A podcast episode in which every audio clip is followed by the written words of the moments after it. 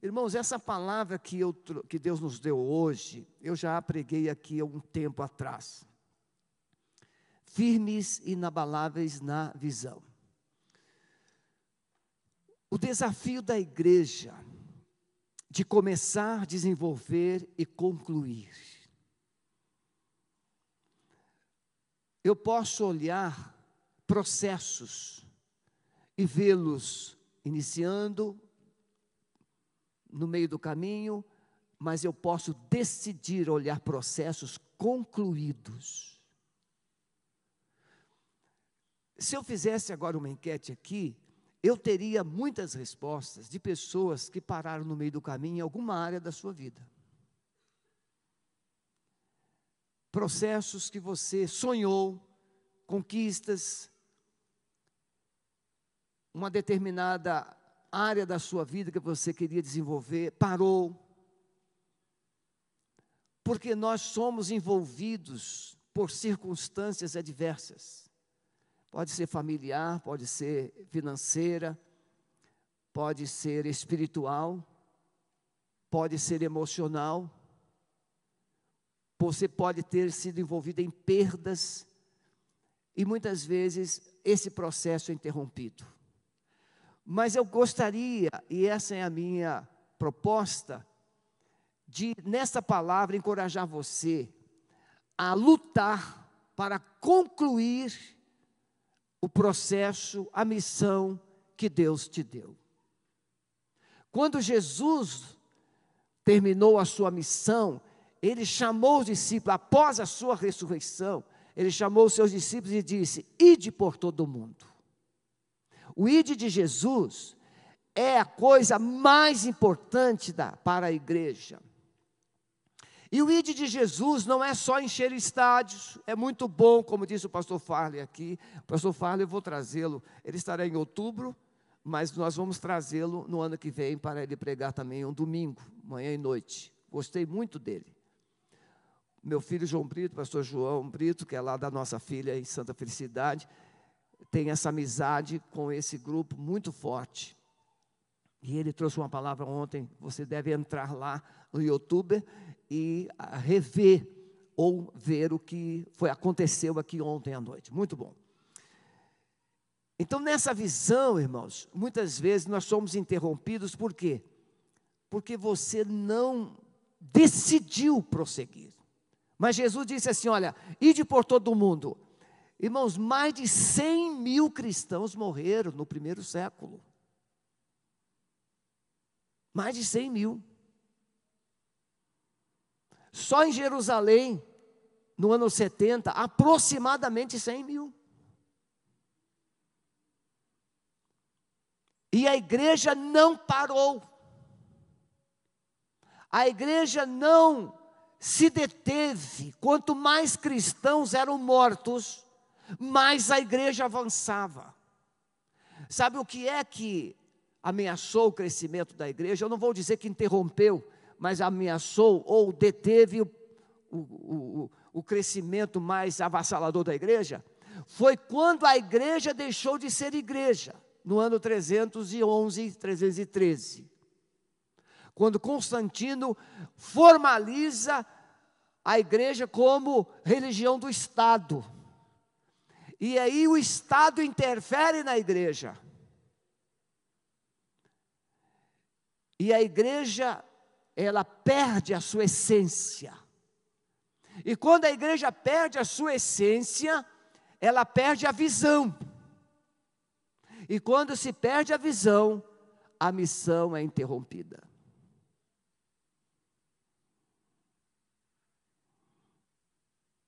Eu acredito que os cristãos verdadeiros saíram da igreja que foi contaminada e levou a mensagem de Jesus, ou trouxe a mensagem de Jesus até nós. E nós vamos encontrar o tempo da idade das trevas, as cruzadas, onde em nome de Deus se fazia atrocidades, mas nós vamos verificando na história, ano 1398, 1400 e pouco, até chegar 1540, onde a reforma se estabiliza. Mas a reforma não foi com Lutero. Lutero é aquele que levantou a bandeira. A reforma teve vários reformadores. Deus nunca usa uma pessoa só. Deus usa a igreja. Zwinglo foi o primeiro e ele se notabilizou por ele ter posições bíblicas. Calvino e muitos outros. Mas foi Lutero que normatizou a reforma e traduziu a palavra de Deus para a língua alemã e aí deu visibilidade e foi um protesto com aquela institucionalidade da religiosidade. Então, quero que você, nesta manhã, pela graça de Deus, você seja reavivado, reincendiado, realimentado, volte a ser igreja, onde você estiver.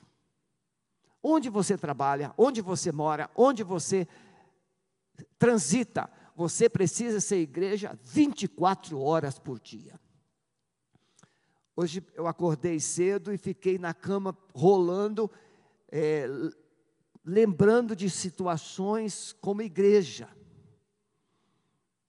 A nossa mente precisa pensar na missão. E ela vai pensar na missão quando a gente sustenta, é sustentada pela visão. 2 Coríntios capítulo 12, a partir do verso 1. Em verdade que não convém gloriar-me, mas passarei as visões e revelações do Senhor. Conheço um homem em Cristo que há 14 anos, se no corpo não sei, se fora do corpo não sei, Deus o sabe, foi arrebatado ao terceiro céu. E sei que o tal homem, se no corpo, se fora do corpo, não sei, Deus o sabe, foi arrebatado ao paraíso. E ouviu palavras inefáveis que ao homem não é lícito falar. De alguém assim me gloriarei, eu, mas de mim mesmo não me gloriarei, senão nas minhas fraquezas. Guarde bem essa expressão de Paulo. Me alegrarei, me gloriarei nas minhas fraquezas. Isso não é comum. Porque se quiser gloriar-me, não serei nécio, porque direi a verdade, mas deixo isso para que ninguém cuide de mim mais do que em mim vê ou de mim ouve. Guarde também isso, de mim vê e de mim ouve. Você é um espelho. E para que não me exaltasse pela excelência das revelações, foi-me dado um espinho na carne, a saber, o um mensageiro de Satanás, para me esbofetear, a fim de não me exaltar. Acerca do qual três vezes orei ao Senhor para que se desviasse de mim. E disse-me: A minha graça te basta, porque o meu poder se aperfeiçoa na fraqueza. De boa vontade, pois, me gloriarei nas minhas fraquezas, para que em mim habite o poder de Cristo. Por, por isso sinto prazer nas fraquezas, nas injúrias, nas necessidades, nas perseguições, nas angústias, por amor de Cristo porque quando estou fraco, então sou forte. Amém, meus irmãos? Porque quando eu sou fraco, eu estou, eu sou forte. Diante de todas, todo esse cenário que nós temos vivido, nós fomos expostos. Quem pensava estar estável descobriu a instabilidade. Quem pensava estar grande se percebeu pequeno. Quem pensava estar forte, descobriu suas fraquezas. Quem pensava que ia romper, descobriu quantas dificuldades tem para fazer o que sonha fazer. Nós descobrimos nossas fraquezas, nós descobrimos nossos limites, e muitos foram engolidos por esses limites e por essas fraquezas ou por essas circunstâncias. Mas a pandemia também pode ter aberto os olhos da igreja, aberto os olhos da nação, aberto os olhos da família. A mídia teve seus olhos abertos para muitas coisas, por exemplo, sabendo que você estava em casa, o que, que a mídia fez? A mídia, eu não tenho essa afirmativa, essa assertiva, mas eu ouvi que abriram os canais de TV a cabo, tudo, tá tudo, abriram tudo no começo, não sei se ainda está, porque tem, eu e Sueli estamos dois anos que a gente cancelou todos os pacotes de televisão. Por que isso? Porque as pessoas estavam em casa sem ter o que fazer. A mídia enxergou um grande público. Mas a igreja também precisa enxergar esse grande público. Por isso nós decidimos investir pesado na nossa mídia. Se você não viu ainda, fala com Moza no momento certo. E você, eu queria conhecer a nossa sala de transmissão. Dá uma chegadinha lá, coisa linda. Não é ainda onde queremos chegar, vamos avançar. Porque nós estamos descobrindo ainda que tardia, que esse culto está chegando em vários lugares do Brasil e do mundo, mas precisa chegar com qualidade. Nosso sinal não pode cair. Nossos computadores precisam ser os melhores. Nossos ou voluntários que trabalham lá, todos são voluntários. Precisam ser pessoas apaixonadas que sejam lá lidando com as ferramentas. Mas isso também exige uma área de sonoplastia de qualidade. A igreja investiu aproximadamente 100 mil reais em sonoplastia esse mês, esse mês passado. Por quê, irmãos? Porque sem isso a qualidade não chega, as pessoas não ouvem. E uma alma vale mais do que o mundo inteiro. Tem pessoas que não vêm na igreja e não virão na igreja, mas elas vão escutar lá do quarto. A mulher está com a televisão ligada no YouTube. E a mensagem chega, e aquela pessoa resistente em casa está lá, ouvindo, ouvindo, ouvindo. E o Espírito Santo vai fazer uma obra poderosa. Mas para isso a igreja precisa se preparar, e se preparou. A igreja Alameda se preparou dois anos antes da pandemia. E agora nós estamos ampliando, melhorando, mesmo na crise. Então, a visão não a visão não tira, a visão amplia a nossa missão. Então nós temos uma missão de levar o evangelho. E muitas vezes, quando a gente fala que vai estar investindo nisso e aquilo, aí se pensa só em cestas básicas é muita pobreza de visão.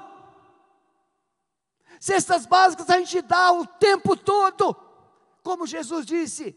Ah, podia vender esse, esse nardo e ajudar é, tantas, tanta gente pobre. E Jesus diz assim: os pobres sempre tereis. Irmãos, a verdadeira igreja nunca abandonou pobres.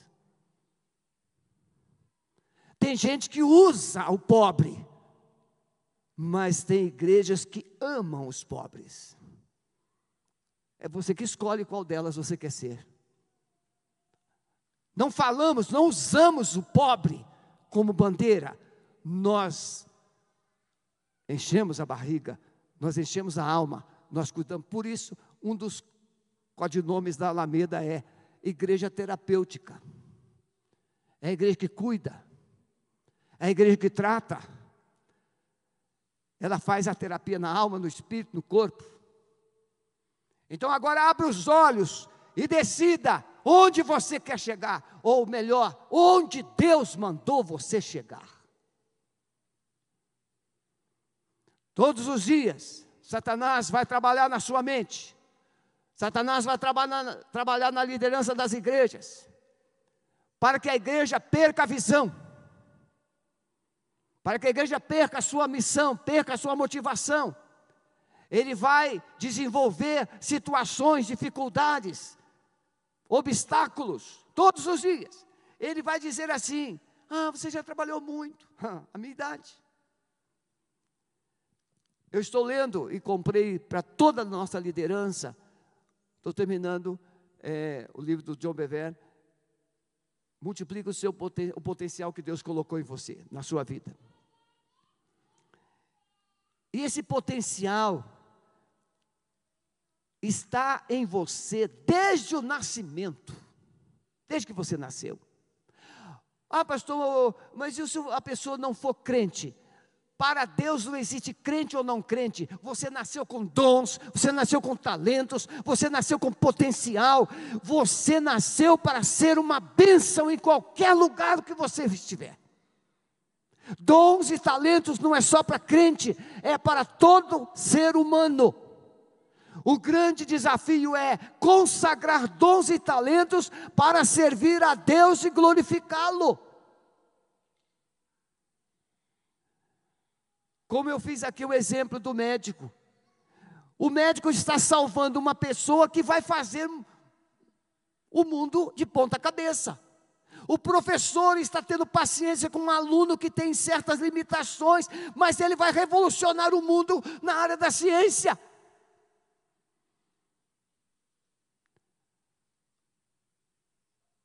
Mas Satanás vai trabalhar. É o filhinho, é a, é o jovem, é o adolescente, projetos abortados, mas a palavra de Deus, quando Paulo escreve aos, aos Coríntios, ele termina a primeira carta como? Portanto, meus amados irmãos, sede firmes e constantes, sempre abundantes na obra do Senhor, sabendo que o vosso trabalho não é vão no Senhor. Temos uma missão, e essa missão será alimentada pela visão que Deus nos deu. A visão de mudar o mundo, de mudar o lugar, de mudar as circunstâncias, de abençoar. Não basta você ter a visão, você precisa colocar em prática. Visão é a foto, é a fotografia, daquilo que você quer conquistar. É você visualizar aquilo que você quer conquistar. Onde você quer chegar? Cheguei. Não, mas você continua no mesmo lugar. Não, eu, isso aqui é físico, é, é só circunstancial. Eu já cheguei lá. E aí, essa visão, já cheguei, já tomei posse. Por isso que quando você ouve uma palavra boa, você diz, eu tomo posse. Isso é visão. E aí, a partir dessa fé, você desenvolve uma missão, ação, proatividade, preparo, crescimento, atitude, para você transformar esse sonho em uma realidade. Olha o José, olha o Abraão, Deus mostrou as, as estrelas dos céus, assim vai ser a sua descendência. Mas não tinha nem filho. A mulher é estéreo. Mas Deus tinha visão. E Abraão creu. E a visão de Deus, tomada por Abraão, se transformou em uma realidade. Uma visão pode sustentar a missão que estamos fazendo para Deus. Então, como disse, temos um desafio: pregar o Evangelho, anunciar a salvação de Jesus, o desafio da igreja é não somente anunciar Jesus verbalizada, ou uma mensagem verbalizada. Ó, oh, Jesus te ama, ah, Jesus te ama, Jesus te ama. Sim, Jesus ama, então demonstre.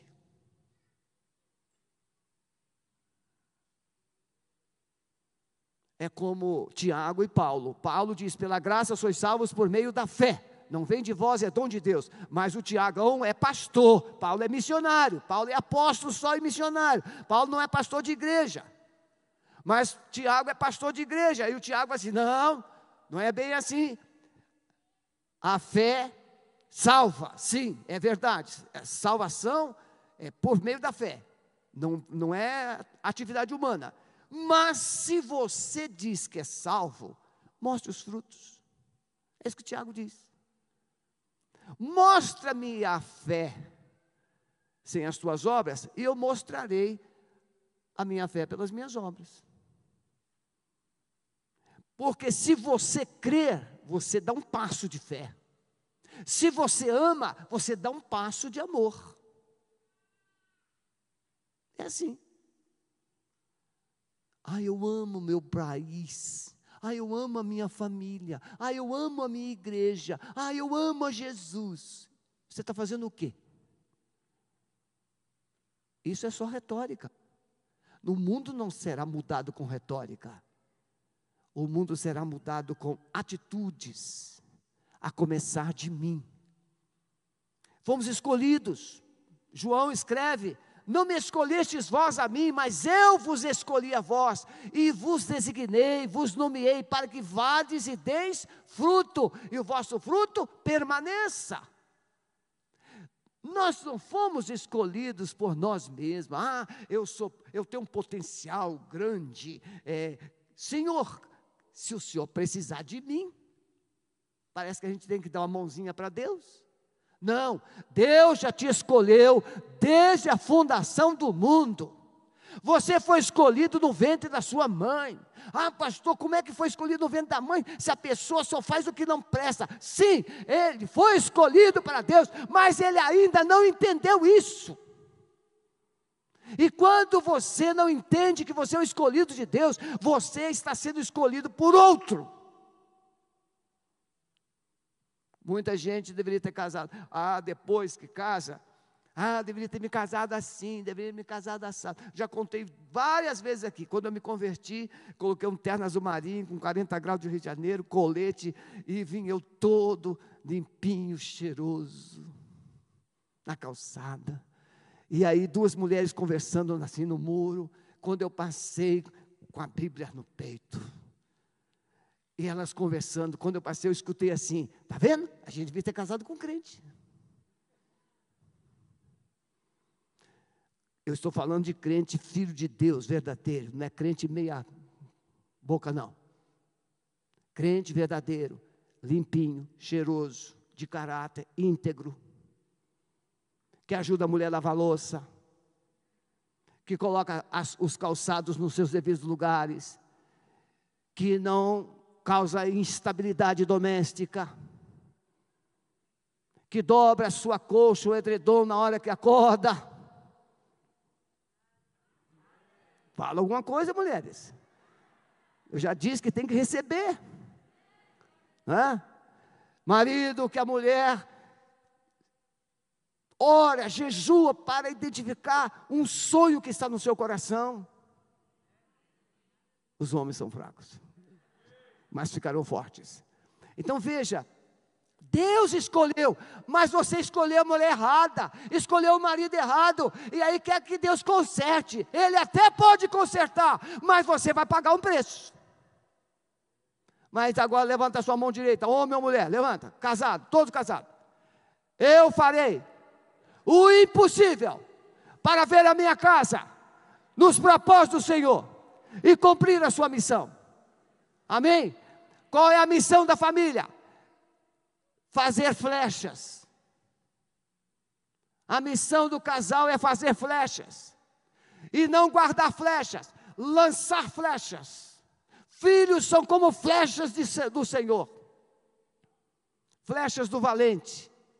Por isso, a flecha tem que ser afiada, o filho tem que ser afiado, tem que ser preparado, tem que ser forte, tem que ser valente, tem que ser corajoso. Seja homem, seja mulher, tem que ser corajoso ou corajosa. Então, ganhar almas, cuidar delas, ganhar almas é difícil, mas cuidar delas é muito mais difícil. Tem algumas almas penadas que dão trabalho. Eu creio que não tem aqui nenhuma alma penada. Alma penada não voa. Meu Deus do céu. Você tem que ser uma alma cheia de penas para voar. Mas dá trabalho. A missão exige, irmãos, tomar a cruz. Jesus não nos enganou. Ele disse: Quem quiser vir após mim, tome cada dia a sua cruz, vem e segue-me. Tomar a cruz, irmãos, já falei aqui, tenho ensinado, é, significa decidir morrer a cada dia. Toda pessoa que passava na rua carregando uma cruz, toda a população dizia: está indo para a morte. Carregar a cruz é disposição de morrer por amor a Jesus. Por isso que Jesus não enganou. Senhor, eu te seguirei por onde quer que fores. Ele disse: as raposas têm ninhos, têm covis, os pássaros têm ninhos, mas o filho do homem não tem onde reclinar a cabeça. Jesus disse: Deixa os mortos enterrar os mortos. Porém, você vai e anuncia o reino de Deus. Não há tempo a perder. Tem muita gente para fazer as outras coisas. Tem muita gente para se ocupar das outras coisas. Enterrar mortos. Cuidar desse mundo. Tem muita gente. Mas para cuidar das coisas de Deus, a seara é pouco, a seara é grande e são poucos os ceifeiros. Deus precisa de ceifeiros. Ele mandou a gente orar. Então, cumprir a missão exige renúncia sacrificial. Cumprir a missão não é para a gente que olha para trás. Jesus disse: ninguém que lança a mão do arado e olha para trás não é apto para o reino de Deus. Em segundo lugar, meus irmãos, a visão sustenta a missão mesmo em meio a tantas lutas e sofrimento. Paulo, nesse capítulo, ele vai dizer que conhece um homem, ele não sabe se dizer se no corpo ou fora do corpo, não sabe, mas que passou por tantas situações. Olha só o que, que ele diz, irmãos. A minha graça te basta, foi a resposta que Jesus deu para Paulo. Paulo tinha um problema que nós não sabemos identificar. Calvino diz, pensa que era um problema nos olhos, outros dizem que era um tormento espiritual. O que nós sabemos é que Paulo tinha uma situação.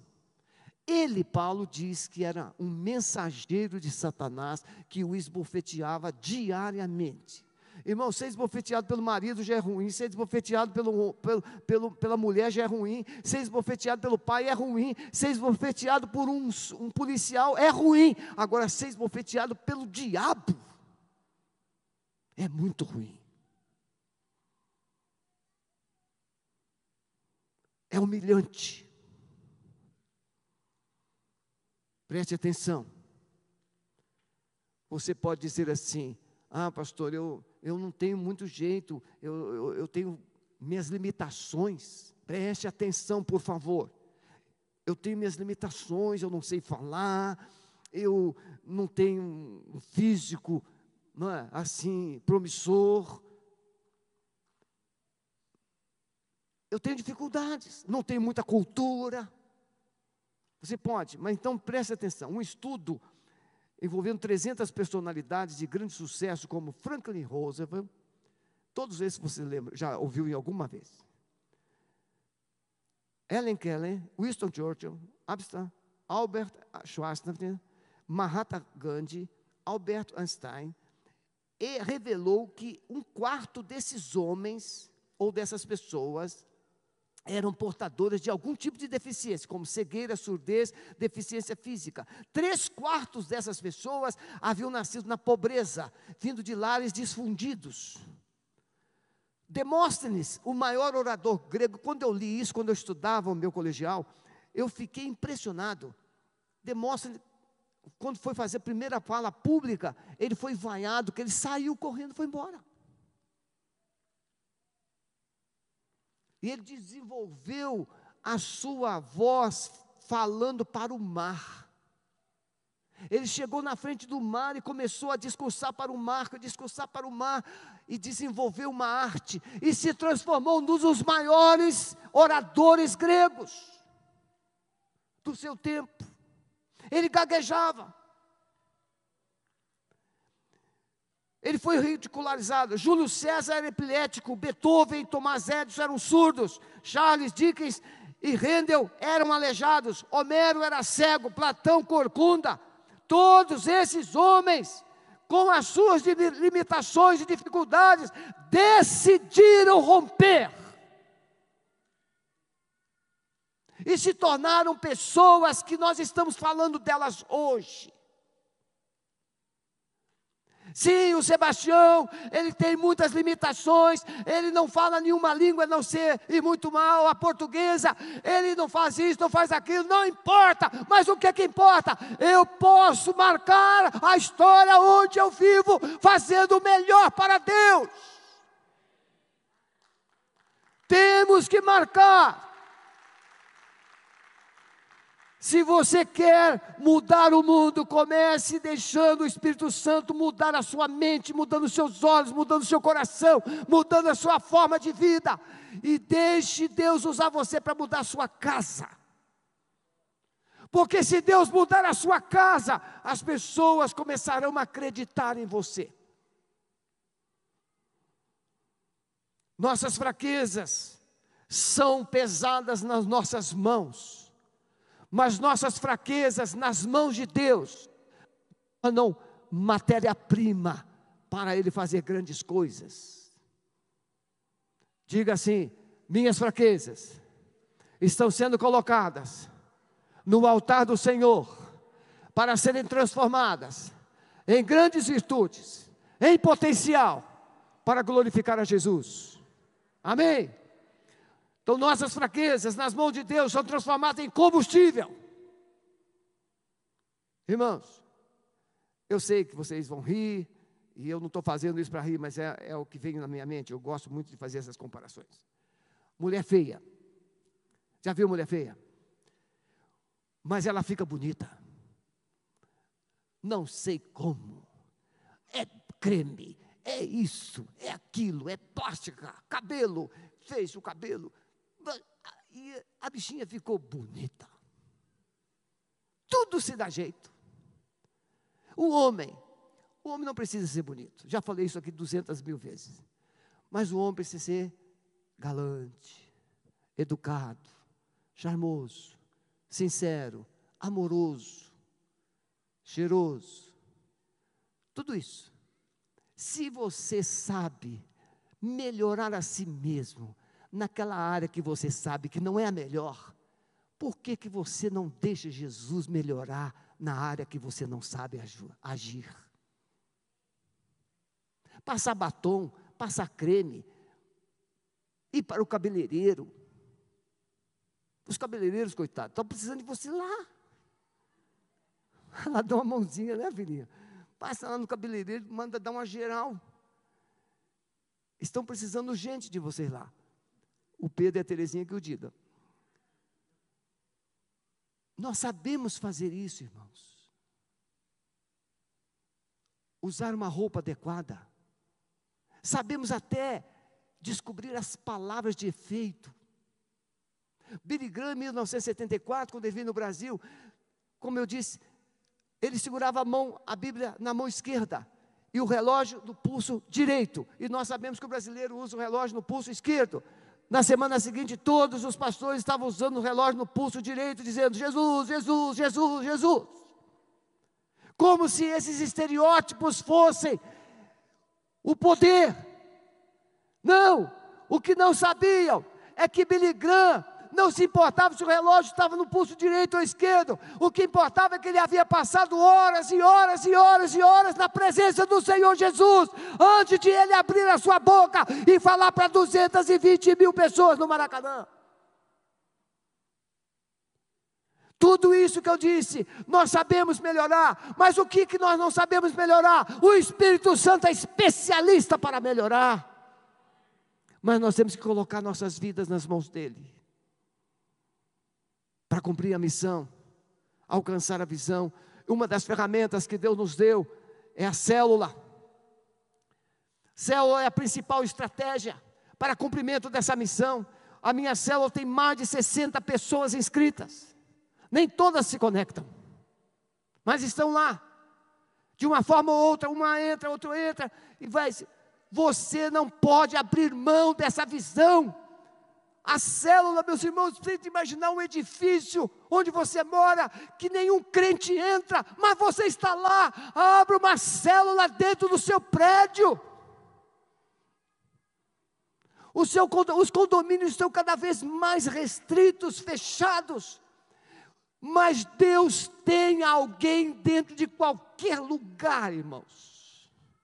Você pode chegar, irmãos, é hospital, é escola, é, são prédios, consultórios, tem um crente lá. O grande desafio é Deus ter esse crente nas mãos.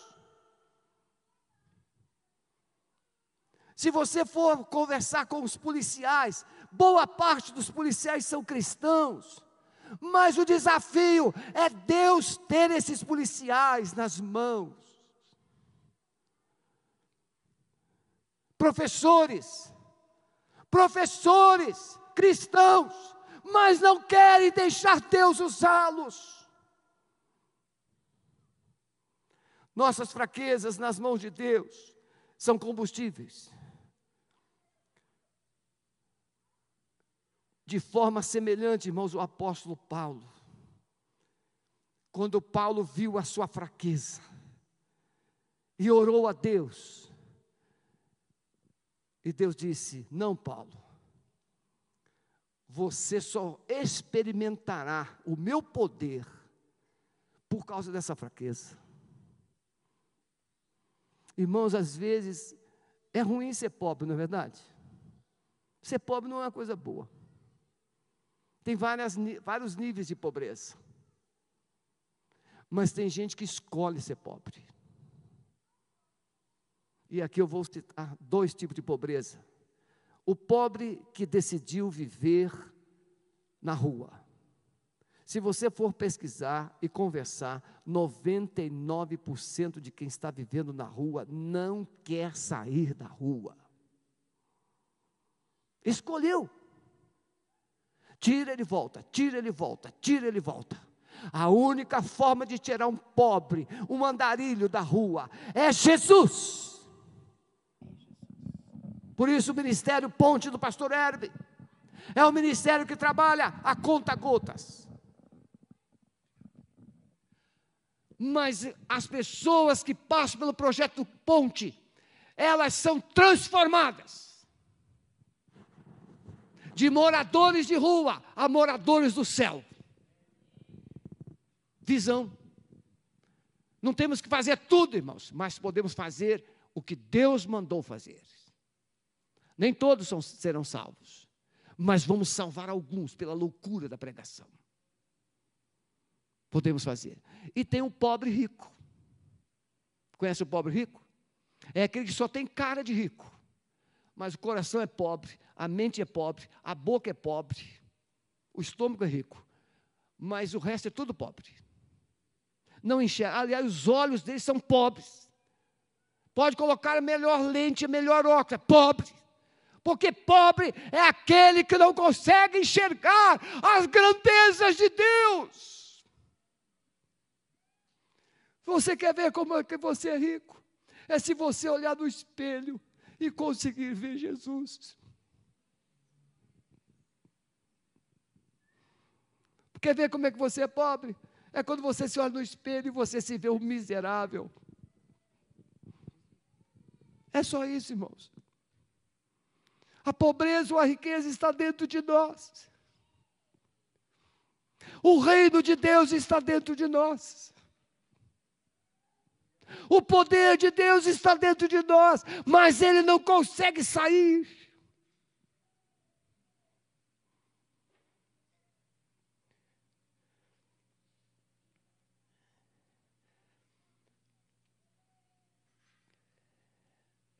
Paulo estava em Corinto. E ele pregou o evangelho, muita confusão, muita perseguição, e Paulo estava a ponto de desistir, falou assim: Olha, vocês, eu vou deixar vocês, vou para os gentios. E aí de noite Deus aparece a Paulo numa visão e diz: Paulo, não temas, ninguém vai tocar em você. Pregue, não te cales, porque eu tenho muito povo nesta cidade. Tem dificuldade, irmãos. Satanás sabia. Satanás sabia que muitos corintianos seriam, olha, vou mudar, muitos moradores de Corinto. Mas vou voltar, muitos corintianos do que torce para o Corinthians serão salvos. O diabo sabe que muita gente está para ser salva porque você está chegando, você está chegando. Então, o, o, Satanás vai tentar fazer você desistir. Através de quê? Obstáculos, problemas, rivalidades, dificuldades, intrigas, calúnias. Mas Deus tem uma palavra para você: não desista. Deus tem uma palavra para você. Mantenha a visão, porque você tem uma missão. Alguém precisa de você naquela escola, alguém precisa de você naquela empresa, alguém precisa de você naquela rua. Você é a única chance daquela pessoa ser salva. Deus vai sustentar a sua missão com uma visão no seu coração. Em último lugar, meus irmãos, precisamos entender que a nossa missão, por mais espinhosa que seja, será concluída, desde que tenhamos uma grande visão. Paulo teve três, ele teve quatro com a, com a visão de Troades em Atos 16. É interessante que em Atos 16, por duas vezes, ele diz assim: O Espírito Santo me impediu. Depois, o Espírito de Jesus me impediu. Paulo queria ir para a Ásia mas Deus queria que ele fosse para a Europa. Muitas vezes Deus está impedindo você, e você está colocando a culpa no diabo, está insistindo na direção errada, está insistindo com a coisa errada, está insistindo em fazer coisas erradas. Deus está te falando de alguma forma, por isso, quem é que está apto para discernir a voz de Deus e a voz do diabo? É aquele que está cheio da palavra de Deus, porque o diabo, ainda que ele use a palavra como ele fez para Jesus, mas Jesus também usou a palavra para descaracterizá-lo. Para que ficar com fome? Transforme as pedras em pães. Jesus olhou para ele e disse: Satanás, nem só de pão vive o homem, mas de toda palavra que procede da boca de Deus. Quando você estiver cheio da palavra, você vai identificar as astúcias diabólicas usando a palavra e descaracterizá-los. Mas quando Paulo estava, ele teve essa visão do paraíso. Irmãos, eu penso e eu abracei isso, a visão do paraíso. Saulo, Paulo viu a glória de Deus, a presença dos anjos, ele viu aquela beleza toda, aquele resplendor que não dá para a gente explicar. Eu acho que Deus falou assim, acho não, eu, eu creio que Deus falou assim, Paulo, ó, nada de contar isso para ninguém. Primeiro, vão chamar você de louco. Ninguém vai acreditar em você. É muita coisa. Mas aquela visão que ele teve da glória estava lá no seu coração, estava lá na sua mente, estava lá na sua alma, e aquela visão é que o mantinha de pé nas horas mais adversas. Ah, você vai morrer, Saulo, Paulo, você vai morrer, você vai ser apedrejado, você vai ser. É, é, Aí vinha a visão. Vou para casa. A glória, presença de Deus, os anjos cantando, resplendor, maravilha. Pode me matar, nem aí. Agora, sabe por quê, irmãos, que a gente tem medo de morrer hoje? Ah, para quem vai ficar meus bens? Para quem vai ficar minha casa? Para quem ficar meu carro? Se é homem, e a minha mulher vai ser de quem depois? Irmãos, Paulo nem mulher tinha. Acho que Deus, creio que Deus deu uma mãozinha para ele, assim, Paulo, sozinho. Não quer dizer que a mulher é uma companhia. Mas o que ele tinha que fazer, tinha que ser sozinho. E ele foi. Quando o diabo apertava, humilhação, fome, assalto, espancamento, vinha a visão, céu, glória, majestade de Deus. Irmão, se você não tiver uma visão, você vai desistir. Se você não tiver uma visão, você vai ficar no meio do caminho. Se você não tiver uma visão, você não vai pagar o preço. Você tem que ter uma visão de Deus na sua alma. Ah, quando eu e Sueli estávamos recém-casados,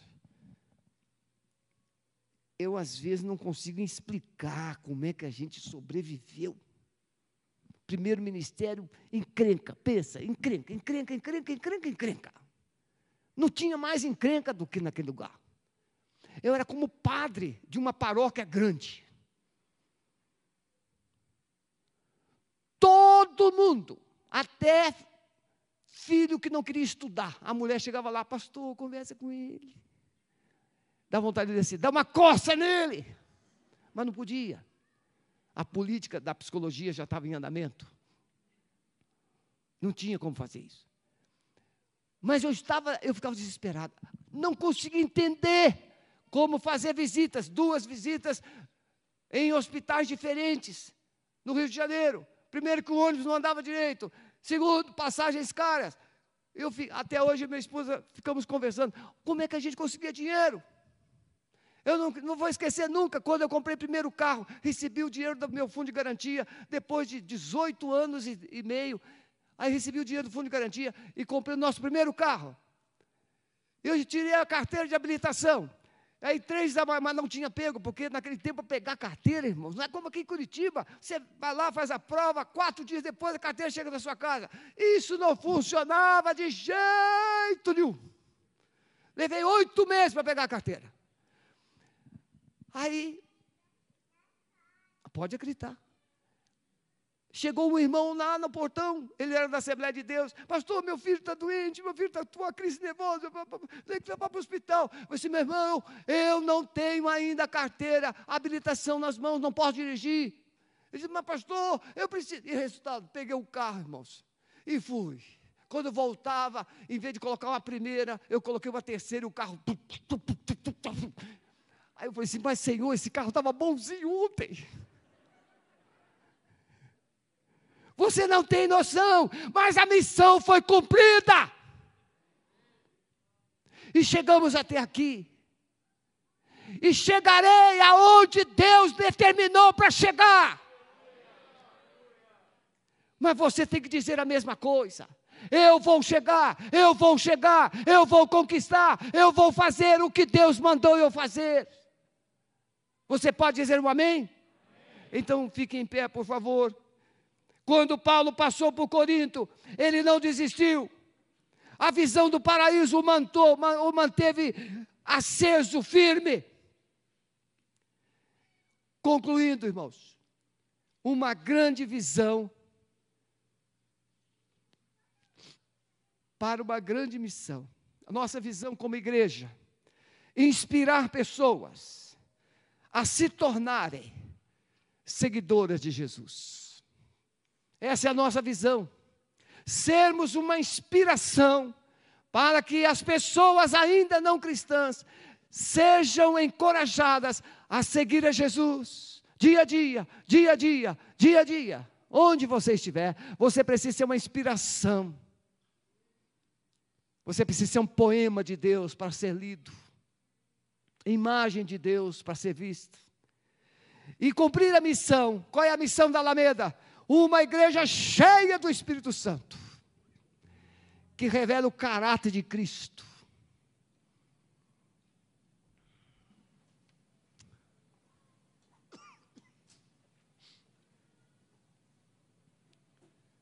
Amado Espírito Santo,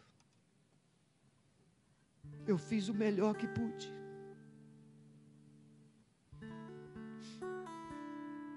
Ajude a tua igreja a resgatar a visão que o Senhor deu. Conquistar o mundo para ti. Ide por todo o mundo pregar o Evangelho, para que todo aquele que crê seja batizado, Senhor. Senhor, abre os olhos da tua igreja. Não só como Alameda, mas toda a igreja que confessa o teu nome. Abra os olhos para que tenha visão do céu, mesmo com os pés na terra. E agora, amado Espírito Santo, alimente esse coração para a missão, a missão que o Senhor nos confiou, de levar a tua salvação a todos os perdidos. Quero terminar minha palavra. Terça e quarta nós estaremos aqui em jejum e oração. E o nosso foco será orar pelo potencial que Deus colocou no coração da igreja Batista Alameda.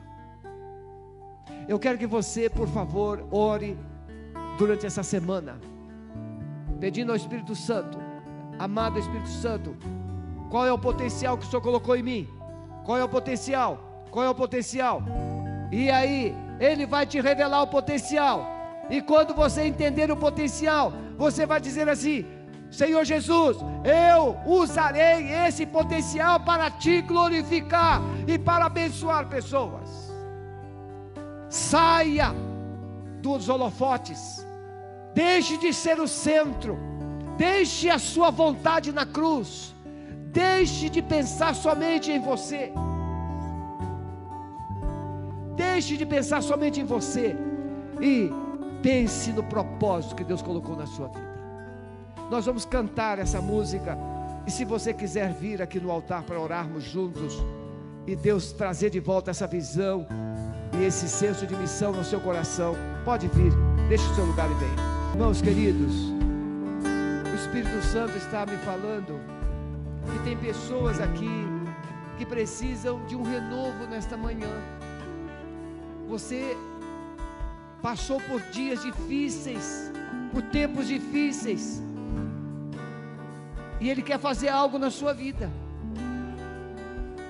Se o Espírito Santo está tocando no seu coração, saia rápido, vem aqui. Ele quer te dar algo que você sabe o que é.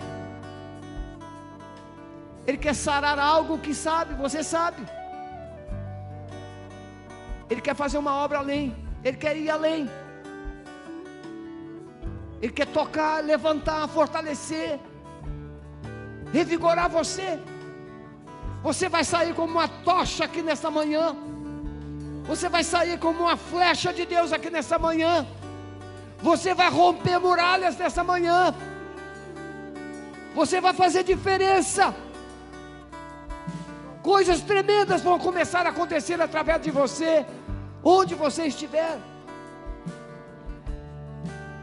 Senhor Jesus, eu creio que hoje um novo tempo, uma nova história estará sendo escrita nesses corações e por meio deles, onde quer que eles estejam.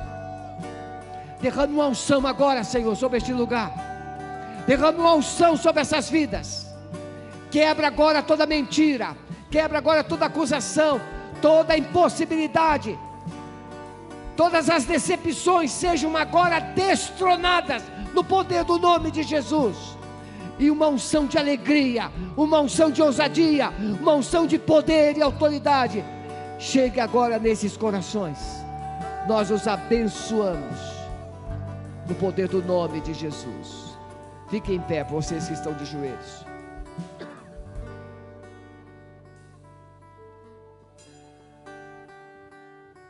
Preste atenção. Vocês sabem que eu não sou de passar a hora, mas precisa às vezes.